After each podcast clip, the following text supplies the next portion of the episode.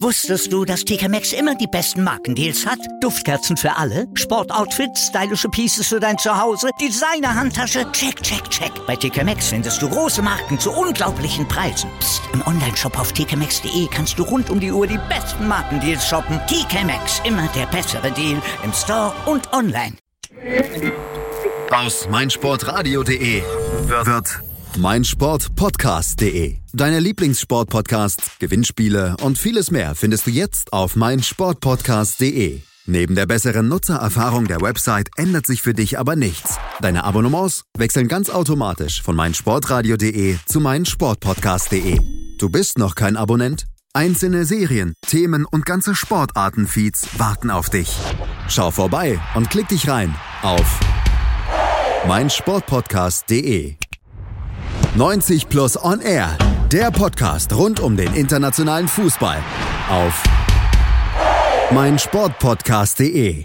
Dortmund ist Tabellenführer mit vier Punkten Vorsprung. Ich denke schon aufgrund der Tatsache, dass sie dort zu Hause spielen, dass sie leichter Favorit sind. Das war Nico Kovac, der Trainer des FC Bayern München, der vor dem großen Duell der Bayern in Dortmund am Samstag, dem Topspiel der Bundesliga, die Bayern zum Underdog in der Partie gegen den BVB erklärt. Wann hat es das zuletzt gegeben? In den letzten Jahren auf jeden Fall nicht, denn in den letzten sechs Jahren da fuhr der FCB regelmäßig als Favorit nach Dortmund und die Bilanz, die sprach auch klar für die Münchner. In dieser Saison ist aber alles anders. Und wir blicken gleich mal auf die Ausgangsvoraussetzungen vor diesem Duell, vor dem Topspiel der Bundesliga an diesem Wochenende hier bei 90 Plus und R Matchday auf meinsportpodcast.de. Malte Asmus begrüßt euch in der Sendung und mit mir dabei unsere Experten von 90 Plus, der Bayern-Experte Manuel Behlert und der BVB-Experte Julius Eid, gleichzeitig ja auch Moderator von BVB, dem BVB-Podcast hier auf meinsportpodcast.de. Moin ihr beiden. Moin. Servus. Und natürlich haben wir später in der Sendung dann auch noch drei gewagte Prognosen an das internationale Fußballwochenende für euch. Es steigt ja zum Beispiel auch noch das Derby von Manchester am Sonntag, aber vorher blicken wir auf das Bundesliga-Duell zwischen dem BVB und Bayern München. Julius, hättest du vor der Saison geglaubt, dass der BVB als Favorit in diese Partie gehen würde? Es liegt ja schon ein bisschen zurück, dass der BVB tatsächlich mal vor den Bayern lag und das auch in der öffentlichen Wahrnehmung. Nee, das hätte ich nicht gedacht. Und ich bin auch immer noch ein bisschen zwiespältig, was diese Einschätzung angeht, jetzt, dass wir da anscheinend als Favorit reingehen. Äh, wenn man sich mal umguckt, sehen das Wettanbieter zum Beispiel auch noch anders bei den Quoten. Und ich bin da generell nicht hundertprozentig davon überzeugt, dass wir da als absolute Favoriten reingehen, aber dass die Konstellation so ist, wie sie ist, selbst das ist für mich auf jeden Fall auch schon eine Überraschung, natürlich eine sehr positive. Michael Zorg hat sich auch zur Favoritenrolle geäußert der Manager des BVB, eben auf der Pressekonferenz. Die ist zum Zeitpunkt unserer Aufnahme noch kaum zehn Minuten alt, aber wir hören mal rein. Naja, ich vertrete sowieso seit Jahren die Meinung, dass es vollkommen unerheblich ist, was im Vorfeld solch eines Spiels gesagt wird oder nicht gesagt wird, sondern ein Spiel wird äh, Samstag halb sieben, glaube ich, auf dem Platz entschieden und es ist äh, auch nicht wirklich äh, wichtig, ähm, wer als sogenannter Favorit in das Spiel geht, weil dadurch führst du ja nicht 1-0. Ne? Hast kein Tor, kriegst auch nichts geschenkt. Äh, ähm, von daher ist es, wir haben das natürlich auch gesehen oder registriert, wenn man äh, die Spiele und die Nachberichterstattung verfolgt, aber egal. Also dem BVB ist die Favoritenrolle egal. Manu, hättest du vor der Saison gedacht, dass den Bayern offensichtlich diese Favoritenrolle auch mal egal sein würde? Denn sowohl Kovac hat es gesagt, wir haben es eingangs gehört, als auch Uli Hoeneß, der auch der hat ja den BVB zum Favoriten erklärt. Und hättest du gedacht, dass eine Konstellation eintreten würde, wie sie aktuell ist, nach zunächst positiven Saisonstart, dass die Bayern eben doch ziemlich einen Knatsch im Gebälk haben?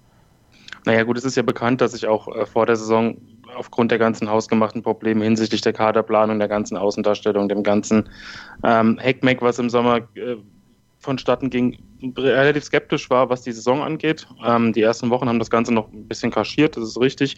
Ähm, da lief es ja auch einigermaßen gut, aber man muss natürlich sagen, die Entwicklung der letzten Wochen noch nicht mal nur hinsichtlich der Resultate, weil das war teilweise noch okay, äh, aber vor allem ähm, das, was eben auf dem Platz gezeigt wurde, ähm, kommt für mich jetzt in dieser Form nicht so überraschend. Also, dass es Probleme geben wird, damit hatte ich gerechnet, dass Dortmund ähm, auch in der Lage ist, eine wirklich gute Saison zu spielen und ähm, die Entwicklung dort positiv sein wird, habe ich mir auch äh, fast schon gedacht. Also, es ist sowieso nach dem Spiel in Berlin.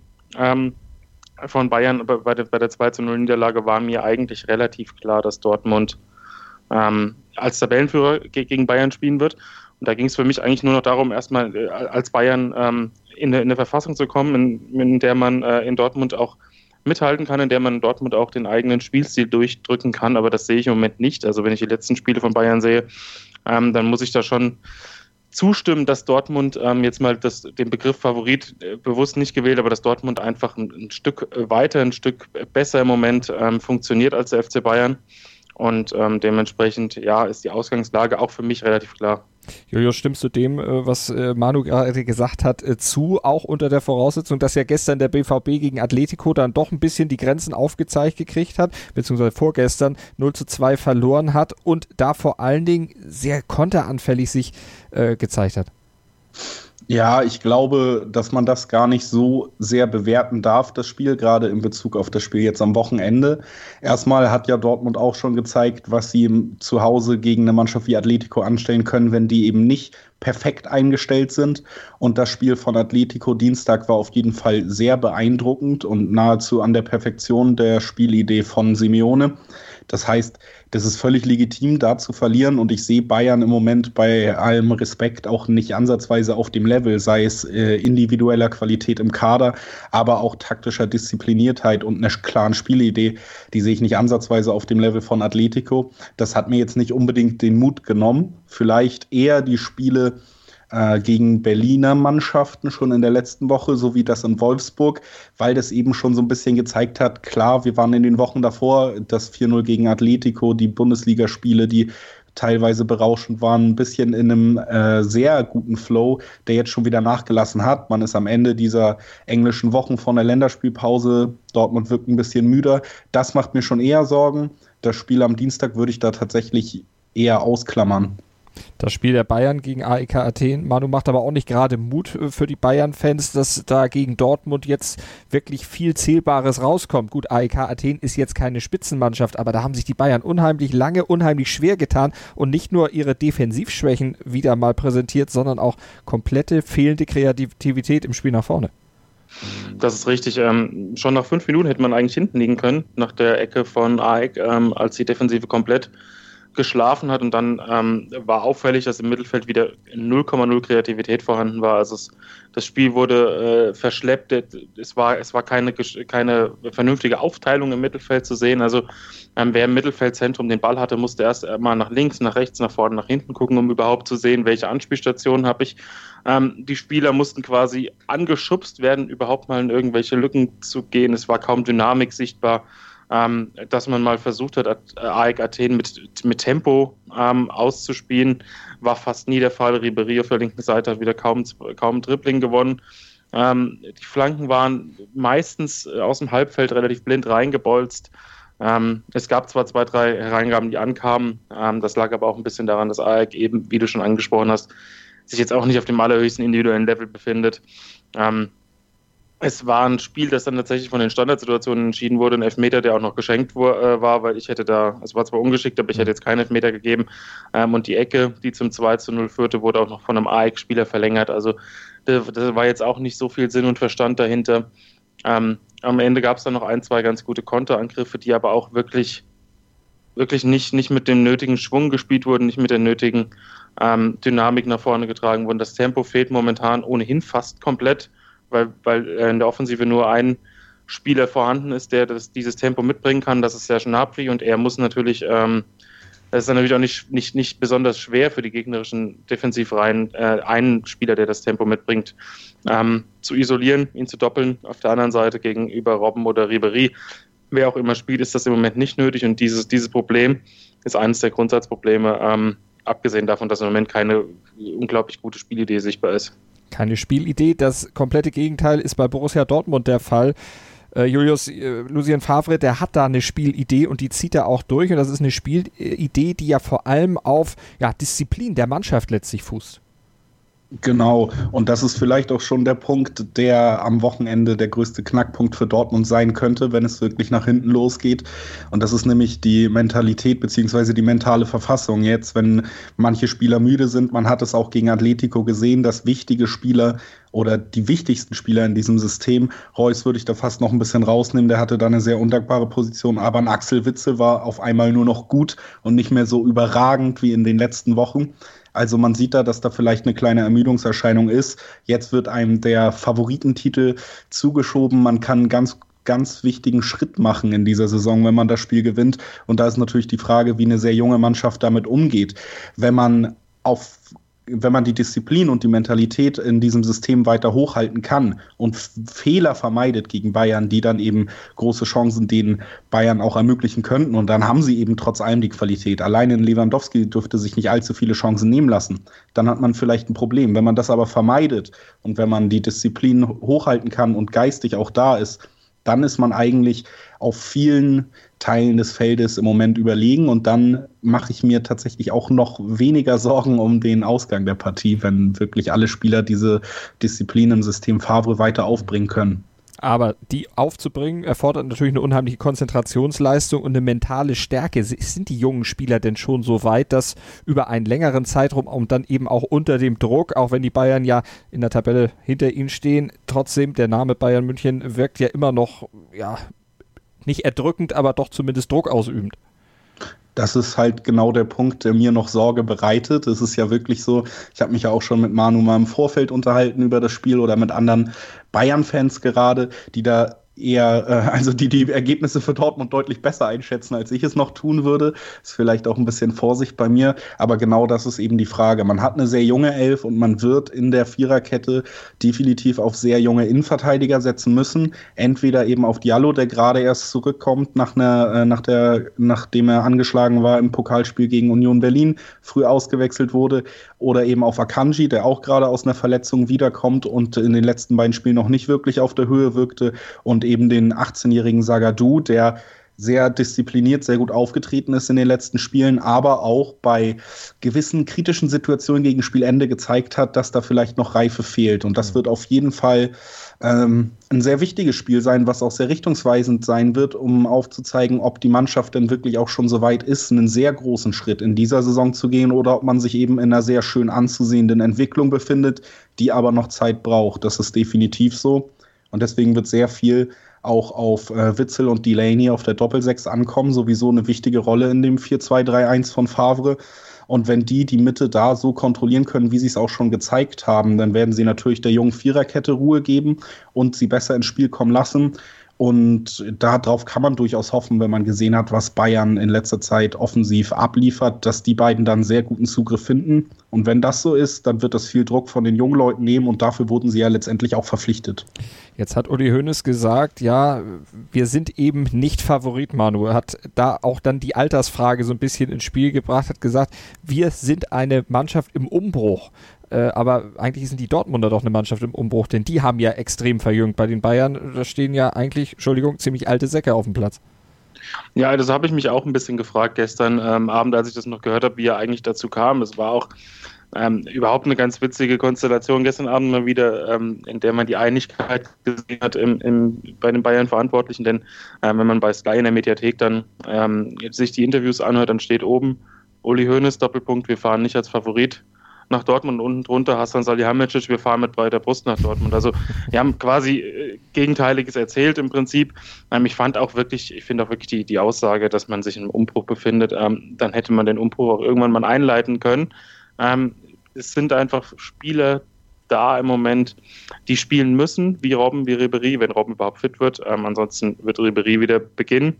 Ähm, die, die einfach nicht mehr äh, Woche für Woche ihre Höchstleistung bringen können. Und das kam ja nicht von, von heute auf morgen ähm, zustande, sondern es war ein, ein, Prozess, der sich in den letzten Jahren schon angedeutet hat. Deswegen fand ich das, ähm, darüber haben wir uns ja auch schon häufiger unterhalten, mhm. tatsächlich ein Grundsatzfehler mit beiden Spielern in die Saison zu gehen. Nun hat man das Problem, nun hat man einen verletzten Kingsley Coman, der ähm, einer von zwei, drei absoluten Schlüsselspielern in dieser Mannschaft ist. Und blöderweise fällt mit Thiago eben auch noch der zweite aus. Also das war ähm, der Spieler in den letzten Wochen, der im Mittelfeld dann doch nochmal dafür gesorgt hat, dass, dass, dass ein paar Strukturen vorhanden waren, dass eben ähm, initiierende Elemente gesetzt werden konnten. Also äh, ich finde, wir sind im Moment, der FC Bayern ist im Moment nicht, nicht in einem Umbruch, sondern einfach ähm, nicht auf dem Niveau, auf dem er sich selbst sieht. Und das hat man sich selbst zuzuschreiben. Also das Wort Umbruch ähm, als, als Grundlage für die nicht vorhandene Favoritenrolle ist absolut falsch gewählt. Ihr habt dagegen richtig gewählt, habt euch für meinsportpodcast.de entschieden und dort hört ihr eure Podcasts nicht nur 90 Plus on Air Matchday, sondern unsere ganzen Sendungen zu allen Sportarten findet ihr hier auch und da könnt ihr gleich nochmal ein bisschen stöbern. Wir machen nämlich eine kurze Pause und sind dann gleich wieder zurück, sprechen dann weiter über das Duell am Wochenende in der Bundesliga zwischen dem BVB und Bayern München hier bei 90 Plus on Air Matchday. Wusstest du, dass TK Maxx immer die besten Markendeals hat? Duftkerzen für alle, Sportoutfits, stylische Pieces für dein Zuhause, Designer-Handtasche, check, check, check. Bei TK Maxx findest du große Marken zu unglaublichen Preisen. Psst. im Onlineshop auf tkmaxx.de kannst du rund um die Uhr die besten Markendeals shoppen. TK Maxx, immer der bessere Deal im Store und online. Immer informiert sein, auch von unterwegs. Auf meinsportpodcast.de Hallo, ich bin Patrick Hausting, Europameister im Turmspringen. Moin, hier ist Ralf Gunesch. Als Fußballprofi habe ich für Alemannia Aachen, FC St. Pauli, Mainz 05 und den FC Ingolstadt 04 gespielt. Hallo, hier ist Willi Landgraf, Mr. Zweite Liga. Die Profis am Mikrofon, immer und überall auf meinsportpodcast.de 90 plus on Air Matchday auf meinsportpodcast.de.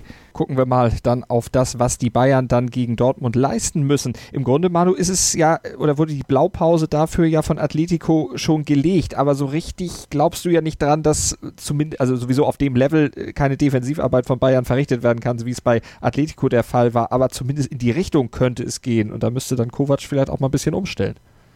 Ja, ich habe mir natürlich im Vorfeld auch ein bisschen überlegt, was kann Bayern ähm, machen mit dem, mit dem aktuell vorhandenen Personal. Was ist vielleicht möglich, um die Dortmunder Qualitäten, sprich das Kombinationsspiel, wenn Dortmund Räume bekommt, sprich die unglaubliche Schnelligkeit, Explosivität in der Offensive, die man ja auch von der Bank noch nachlegen kann. Das ist ja auch wieder ein Vorteil für Dortmund. Sie haben trotzdem Dortmund ein paar personelle Probleme hat und auch gerade defensiv ähm, noch ein paar Fragezeichen. Dort stehen gerade in der Offensive ist Dortmund unfassbar breit besetzt kann von der Bank viel Qualität nachlegen. Auch im Mittelfeld ist das, ist das der Fall, kann auch mit flexiblen Spielern ähm, ein bisschen, bisschen an der Struktur äh, im Spiel ähm, basteln. Und da ähm, erwarte ich vom FC Bayern, dass er, dass er vielleicht auch reagiert, dass Nico Kovac nicht, wie in den letzten Wochen üblich, sein 4-3-3 stur durchzieht, sondern tatsächlich ähm, gerade für dieses Spiel ähm, eine Lösung parat hat. Unter Carlo Ancelotti, der seinerzeit auch viel kritisiert wurde, gab es so einen Aha-Effekt im Heimspiel gegen RB Leipzig. Dann kann ich mich noch daran erinnern, als Bayern das tatsächlich auch überzeugend gewonnen hat, ähm, nachdem vorher viel Kritik an den Spielern, auch an den dann damals älteren Spielern wie Javi Alonso, der dann noch ein Tor schoss, ähm, geäußert wurde. Und jetzt ist natürlich die Frage, kann diese Mannschaft, diese Mannschaft, die aus solchen Charakteren besteht, so erfahrenen Charakteren, kann diese Mannschaft jetzt noch, noch mehr abrufen, als es in den letzten Wochen der Fall war? Und ich denke, man würde der Mannschaft durchaus helfen, wenn man ihr äh, ein bisschen Stabilität verleiht in der Defensive, wenn man, wenn man vielleicht tatsächlich mit einem Defensivakteur mehr nominell auf dem Platz agiert, wie das dann formationstechnisch aussieht, da gibt es viele Möglichkeiten. Man kann mit einer Art Dreierkette spielen und Rafinha äh, und, und Alaba davor stellen. Man kann ähm, da, dabei beispielsweise Kimmich als, als eine Art ähm, Innenverteidiger aufstellen. Man kann Kimmich auf die Sechs ziehen, Martinez in die Innenverteidigung, um einfach ähm, die, die bespielbaren Räume für Dortmund im Offensivdrittel einfach ein bisschen einzudämmen, denn mit ähm, einer eine Offensivabteilung aus Lewandowski, James Napri plus einem eventuell dynamischen Mittelfeldspieler kann der FC Bayern natürlich ganz gut kontern, denn ähm, die vier Offensivspieler, die derzeit auf dem Platz stehen, wenn dort meistens Ribery, Robben und Müller, ähm, der im Moment wirklich nicht gut in Form ist, auch wenn er gestern gerade im Pressing einige ganz gute Ansätze hatte, da, da sehe ich einfach im Moment nicht, wie Bayern ähm, das, das, das bewerkstelligen will, dass man, dass man mit der normalen Ausrichtung, die man in den letzten Wochen wählt, dass man da ähm, die Balance zwischen Defensive und Offensive so hält, dass man dort mit der Probleme bereiten kann. Also ähm, ich denke, da ist eine Anpassung doch notwendig. Nico Kovac wurde auch gestern auf der Pressekonferenz nach dem AEK Athen-Spiel befragt, wie er denn die Dortmunder erwartet. Ich hoffe oder ich denke, ich wünsche mir, dass der Gegner dort ja, offener nach vorne spielt. Sollte das passieren, glaube ich schon, dass wir auch die Räume finden werden, die uns dann die Möglichkeit geben, dort Tore zu erzielen. Und diese offensivere Spielweise, die hat Lucien Favre dann auf der Pressekonferenz der Dortmunder auch nochmal angekündigt. Wie schlagen wir die Bayern? Ein Tor mehr schießen, ne? Angreifen, pressen, sehr gut verteidigen, intelligent verteidigen, intelligent angreifen. Gut, er hat jetzt eher das Allround-Spiel hervorgehoben. Julius, wie erwartest du denn den BVB in diesem Spiel? Ich denke, dass es da wenig Überraschung geben wird. Also bei Bayern sehe ich es ähnlich wie Manu. Da wäre vielleicht sogar eine Systemumstellung relativ sinnvoll vor diesem Duell. Bei Dortmund wird man, denke ich, definitiv wieder im 4-2-3-1 starten. Vor allen Dingen, weil Favre es eben auch geschafft hat, innerhalb dieser Formation schon eine sehr gute Balance herzustellen. Man spielt ja eben mit einer Viererkette, wo gerade ein Außenverteidiger, meist äh, der, der nicht Hakimi heißt, ähm, etwas defensiver ausgerichtet ist. Auch Hakimi defensiv, wenn gefragt, eher hinten eingeplant, plus eben zwei Sechser, die auch dafür durchaus gedacht sind, das Defensivspiel ein bisschen zu stabilisieren, bevor es überhaupt nach vorne geht. Das ist die Grundausrichtung. Damit hat Favre angefangen bei Dortmund in dieser Saison. Das offensive Kombinationsspiel wurde ja erst mit der Zeit besser. Gerade die ersten Spiele waren defensiv deutlich überzeugender als offensiv. Das heißt, da hat man schon mal eine sehr gute Basis. Und gerade bei der fehlenden Kreativität im Bayern-Angriff, wo wir ja auch schon drüber gesprochen haben, ähm, könnte das schon eine sehr gute Ausrichtung sein, um das schwer zu machen. Die Außen von Bayern eben nicht mehr in voller Blüte, wenn da zum Beispiel ein Ribery anfängt, wenn ich die letzten Leistungen so Revue passieren lasse und man spielt das so in dem System, wie man es die letzten Spiele gemacht hat, dann habe ich da wenig Angst, um das äh, mal ein bisschen arrogant zu sagen. Und offensiv äh, wird man natürlich von versuchen, Akzente zu setzen. Und ich denke auch, äh, dass man das kann, dass es nicht unbedingt, so wie Kovac vielleicht angekündigt hat, die größte Gefahr für Dortmund ist, wenn man offensiv spielt gegen Bayern im Moment. Ich glaube eher, dass Dortmund durchaus in der Lage ist, da Räume aufzureißen und Chancen zu kreieren. Das haben sie bis auf gegen Atletico in jedem Spiel sehr, sehr gut gemacht. Selbst gegen Hertha, wo es nur zum Unentschieden gereicht hat, wurden zahllose, sehr schöne Chancen kreiert. Und ich könnte mir zum Beispiel sehr gut vorstellen, dass man deshalb am Anfang zum Beispiel auf Götze in der Spitze setzen wird, anstatt auf Alcacer. Der hat ja nach seiner wiederholten Verletzungspause jetzt noch nicht wirklich wieder scheinen können in seinen Startelf-Einsätzen. Götze hingegen hat gezeigt, dass er die Neuner-Position sehr anders interpretiert. Und zwar so, dass er deutlich mehr teilnimmt am Spiel, sehr gut auch mit Marco Reus auf der 10 harmoniert und dadurch noch mehr kreatives Chaos für die Bayern-Defensive schaffen sollte. Und ähm, ja, wie gesagt, das sind äh, Ansätze, die man durchaus erwarten kann von Favre. Und wenn es so kommen sollte, dass Dortmund ansatzweise in beiden Mannschaftsteilen auf die Leistung zurückgreifen kann, dieselben Leistungen abrufen kann, wie man sie dieses Jahr schon gesehen hat, dann wird es für Bayern definitiv unfassbar schwer, egal mit welchem Matchplan. Dazu kommt eben, dass ich mir fast nicht vorstellen kann, dass die Bayern so auf Ballbesitz verzichten und es so abgezockt und diszipliniert spielen, wie Atletico das gemacht hat. Das liegt weder im Gegensatz zu Atletico in der DNA des Vereins, noch kann ich mir sehr gut vorstellen, dass eben solche Spieler wie Müller, Ribéry, die ja zumindest ein Teil dieser Spieler wird ja nun mal auf dem Feld stehen, man kann es kaum verhindern, um es äh, für die Bayern-Fans zu sagen, äh, kann ich mir kaum vorstellen, dass diese Spieler das so diszipliniert hinnehmen werden, auf den Ballbesitz zu verzichten. Und dann wird es richtig gefährlich, gerade eben in Dortmund. Dortmund hatte 70 Prozent Ballbesitz gegen Atletico, das können wir nochmal hervorheben. Manu, Bayern ohne Ballbesitz nicht vorstellbar. Welche der beiden Stürmerfiguren bei Dortmund wäre Bayern denn am wenigsten lieb? Äh, der Neuner oder der, der falsche Neuner? Ich glaube, es macht im Moment wirklich keinen Unterschied. Also wenn ich, wenn ich, wenn ich sehe, mit, mit welch geringem Aufwand ähm, Vereine wie Freiburg, Mainz äh, oder sogar Rödinghausen äh, nicht nur zu Torchancen, sondern auch zu Toren kamen, ähm, da muss man derzeit tatsächlich sagen, es ist, es ist relativ irrelevant. Also ähm, Alcacer ist ja jetzt auch kein Spieler, der gar nicht am Kombinationsspiel teilnimmt. Der lässt sich halt eben nur nicht so sehr, in der Regel nicht so sehr fallen. Ähm, ist vielleicht ein bisschen weniger kreativ, aber das, das spielt keine große Rolle. Ähm, Julius hat es schon angedeutet. Ich rechne ja auch damit, dass Bayern eben nicht defensiver spielen wird, sondern versuchen wir den, den, den, eigenen Spielstil, wenn man das in den letzten Wochen so nennen darf, weil so, so einen richtigen Stil konnte ich da jetzt nicht erkennen, ähm, durchzuziehen und ähm, selbst das Spiel zu kontrollieren. Das ist im Moment natürlich auch fast nicht möglich, weil kaum ein kontrollierendes Element auf dem Platz stehen kann, ähm, durch die Problematik im Mittelfeld.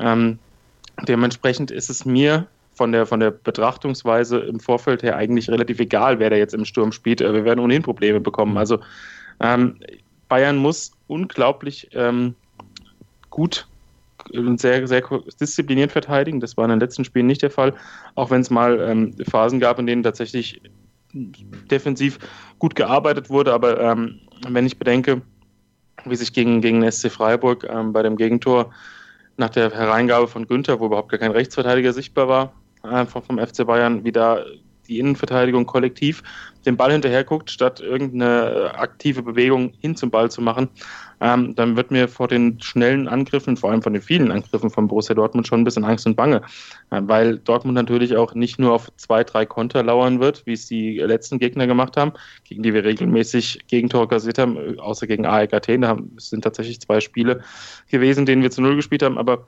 ähm, ich glaube, dass Bayern so häufig in Bedrängnis kommen wird da, da hinten, ähm, dass zwangsläufig irgendwann Großchancen resultieren und dann, dann auch Gegentore.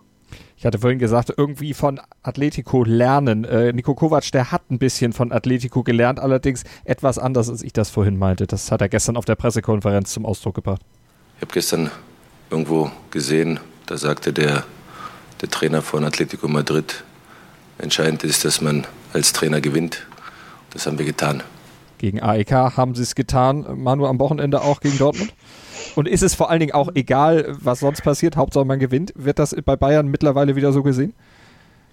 Naja, man muss ähm, das ein bisschen differenziert betrachten. Also natürlich betrachte ich auch das Große und Ganze und, und freue mich natürlich, wenn Entwicklungsschritte erkennbar sind, aber in der jetzigen Situation ähm, wenn man bedenkt, wie zäh die letzten Wochen waren, auch in den Spielen, die wir gewonnen haben, weil es gab ja tatsächlich viele Siege, das, das äh, mag man vom Gesamtkontext her gar nicht, gar nicht so sehen, aber im Prinzip zählt tatsächlich nur das Resultat. Das ist das letzte Spiel vor der, vor der Länderspielpause. Äh, Winterpause hätte ich beinahe gesagt, vielleicht hoffe ich das. Ähm, äh, und man, man ähm, hat so das Gefühl, wenn das jetzt in Dortmund so richtig schief geht, ähm, dann nimmt man das natürlich erstmal zwei Wochen mit und dann mhm. bestimmt das, das, bestimmt das die Medien ähm, in den nächsten Wochen. Ich denke, dass, dass es tatsächlich beim, beim FC Bayern derzeit der Fall ist, dass man denkt, ähm, dass die Art und Weise spielt keine ganz große Rolle. Ähm, wir müssen erstmal sehen, dass wir da an, an Dortmund dranbleiben, an der Spitze dranbleiben und zum Winter, ähm, da warten nämlich auch noch ein paar ganz heikle Aufgaben einigermaßen Schlagdistanz sind, weil das ähm, Nico Kovac zwar ein bisschen angezählt ist und auch medial in der Kritik steht, ist zwar richtig, aber die ganzen Parolen der Bayern-Verantwortlichen, ähm, die Wortwahl mit bis aufs Blut verteidigen und überhaupt keine Diskussion und Meisterschaft ist nicht so wichtig, das deutet schon ganz, ganz klar darauf hin, dass ähm, das Projekt Nico Kovac nicht vorzeitig enden wird, zumindest mhm. nicht im, im Laufe dieser Hinrunde. Ähm, von daher kann man jetzt auch, auch nicht sagen, dass es, ähm, dass man vielleicht hoffen sollte, dass, dass Bayern ähm, richtig verprügelt wird, damit sich was ändert, weil es wird sich in den nächsten Wochen erstmal nichts ändern. Das, da sind die Aussagen schon relativ deutlich. Dementsprechend ist die Art und Weise tatsächlich, wie schon erwähnt, egal. Ähm, es geht in Dortmund nur um Resultate, aber ich kann mir nicht vorstellen, dass ein zufriedenstellendes Resultat eingefahren wird. Für Dortmund, Julius, letztlich sicherlich auch. Hauptsache erstmal ein Sieg, der wäre wichtig, um eben auf sieben Punkte davon zu ziehen. Das wäre auf jeden Fall wichtig und im Endeffekt ist es natürlich so, dass das jetzt ein Spiel gegen Bayern ist. Wenn man das gewinnt, dann ist man sieben Punkte weg und geht in eine Länderspielpause. Das wäre ein wirklich tolles Ergebnis und im Endeffekt wird da niemand drüber reden, wie das zustande gekommen ist. Aber man sollte echt nicht vergessen, dass für Dortmund da vielleicht sogar noch ein bisschen mehr drin ist im Moment. Das ist ein absolutes Bonusspiel für eine sehr junge Mannschaft. Man hat nicht erwartet, dass man da jetzt steht, wo man gerade steht. Man hat nicht erwartet, dass man auf sieben Punkte davonziehen kann. Und selbst wenn man verliert, und das sollte den Druck vielleicht etwas mindern, steht man noch an der Tabellenspitze. Also man kann es auch überspitzt sagen, wenn Dortmund so weiterspielt wie bis jetzt und Bayern so weiterspielt wie bis jetzt, dann ist ein Titel auch noch möglich, wenn man beide Spiele gegen Bayern verliert in dieser Saison. Und vielleicht äh, diese Leichtigkeit im Offensivspiel gegen ein wirklich lethargisch wirkendes Bayern und auch was die Trainer angeht, wir haben schon drüber gesprochen, gegen eine Mannschaft, wo ich, egal wie Kovac das auf der Pressekonferenz auch ansagt, mit wenn sie angreifen, können wir auch Tore schießen, wo ich den Dortmunder Trainer taktisch deutlich äh, mehr zutraue und auch deutlich besser zutraue, das richtig zu analysieren und aufzustellen. äh, kann man tatsächlich auch darauf hoffen, dass man nicht nur das Ergebnis kriegt, sondern vielleicht sogar eine richtig schöne Show, die ähm, ein mit mehr als nur dem Ergebnis, der Ergebnisfreude zurücklässt, nämlich mit einem kleinen Statement vielleicht wirklich. Das ist eine kleine Chance, die es gibt im Moment. Manu hat es ja schon ein paar Mal angedeutet, der ist sowieso als äh, Bayern-Fan nicht so positiv eingestellt. Und wenn, wenn das passieren könnte, was äh, die Bayern-Fans befürchten, wäre das natürlich wunderschön, gerade wenn Manu sagt, auch wenn man richtig verprügelt wird, wird sich nichts ändern, dann wünsche ich mir das auf jeden Fall. Wie wird denn das Statement dann aus deiner Sicht, Julius, in Zahlen aussehen? Soll ich jetzt mal einfach nur realistisch tippen? Tipp mal, was du denkst. Ich bin heute, ich habe viel Kaffee getrunken und bin ein bisschen überhyped und deswegen sage ich, das wird ein wunderschönes 4-1. Eieiei, Erinnerung an ein Pokalfinale. Äh, Manu, ganz so schlimm vielleicht nicht, oder? Nee, ähm, Neuer wird schon den einen oder anderen Ball halten. Boah. Kam zuletzt ähm, nicht so oft vor. In den letzten, in den letzten Wochen nicht, aber ähm, äh, dies, diesmal schon. Also ich äh, tippe aber auch auf den Dortmund-Sieg, aber ich denke, ähm, irgendwie auch, weil Julius eben schon die, die, die Müdigkeit angesprochen hat, die doch ein bisschen sichtbar ist. Ähm, und weil ich auch nicht glaube, dass sich Bayern eine Nase herumführen lassen will, auch wenn ich es befürchte, wenn ein frühes Tor fällt.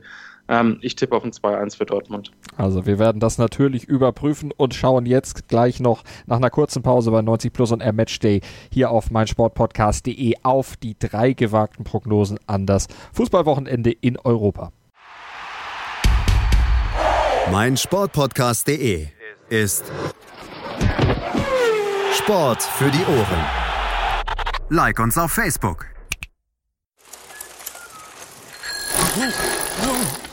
Hey! Radio Tour, der Radsport-Talk in Kooperation mit Radsportnews.com. Alle News aus der Welt des Radsports. Jede Woche neu im Sportplatz mit Lukas Kruse und Malte Asmus. Er hat keine Ahnung, wie er dieses Rennen gewonnen hatte, weil er in der letzten Kurve gemerkt hat, oh, mein Rad rutscht ein bisschen. Radio Tour auf meinsportpodcast.de Julius Eid und Manuel Behlert sind bei mir zu Gast bei 90 Plus und R auf mein Sportpodcast.de. Mein Name ist Malte Asmus und nach der ausführlichen Analyse allen Vorbedingungen des Topspiels am Samstag in der Bundesliga zwischen Borussia Dortmund und Bayern München kommen wir jetzt noch zu den weiteren Spielen, den wichtigen Spielen aus den europäischen Ligen. Und da haben wir ja noch drei Spiele, die wir mit einer gewagten Prognose bedenken wollen. Julius, dann hau mal deine Prognose raus. Du schaust auf ein anderes Spiel in der Bundesliga, das zweite Topspiel des Spieltags.